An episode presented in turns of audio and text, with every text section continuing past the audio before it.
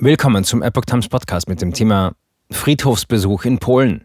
Demonstranten attackieren Russlands Botschafter mit Farbe. Ein Artikel von Epoch Times vom 10. Mai 2022.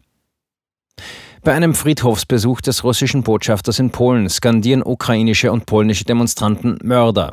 Dann übergießen sie den Diplomaten mit roter Flüssigkeit.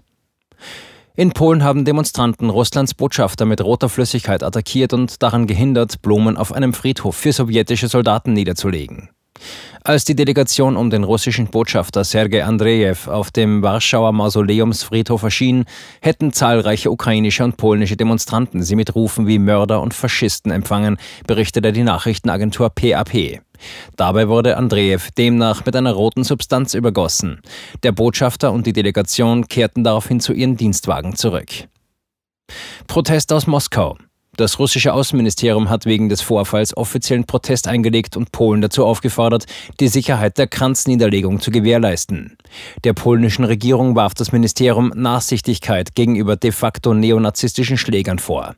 Außenamtssprecherin Maria Sacharowa schrieb auf ihrem Telegram-Kanal, dass sich Moskau davon nicht einschüchtern lasse.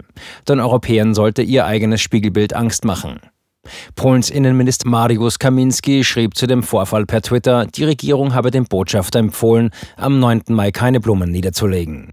Die Polizei habe dem Diplomaten ermöglicht, den Schauplatz sicher zu verlassen. Die Versammlung von Gegnern der russischen Aggression gegen die Ukraine, wo jeden Tag das Verbrechen des Völkermords verübt wird, war legal, so Kaminski. Die Emotionen ukrainischer Frauen, deren Männer ihre Heimat verteidigten, seien verständlich. Dagegen sprach Außenminister Zbigniew Rau von einem höchst bedauerlichen Vorfall. Diplomaten genössen einen besonderen Schutz, unabhängig von der Politik der Regierungen, die sie vertreten.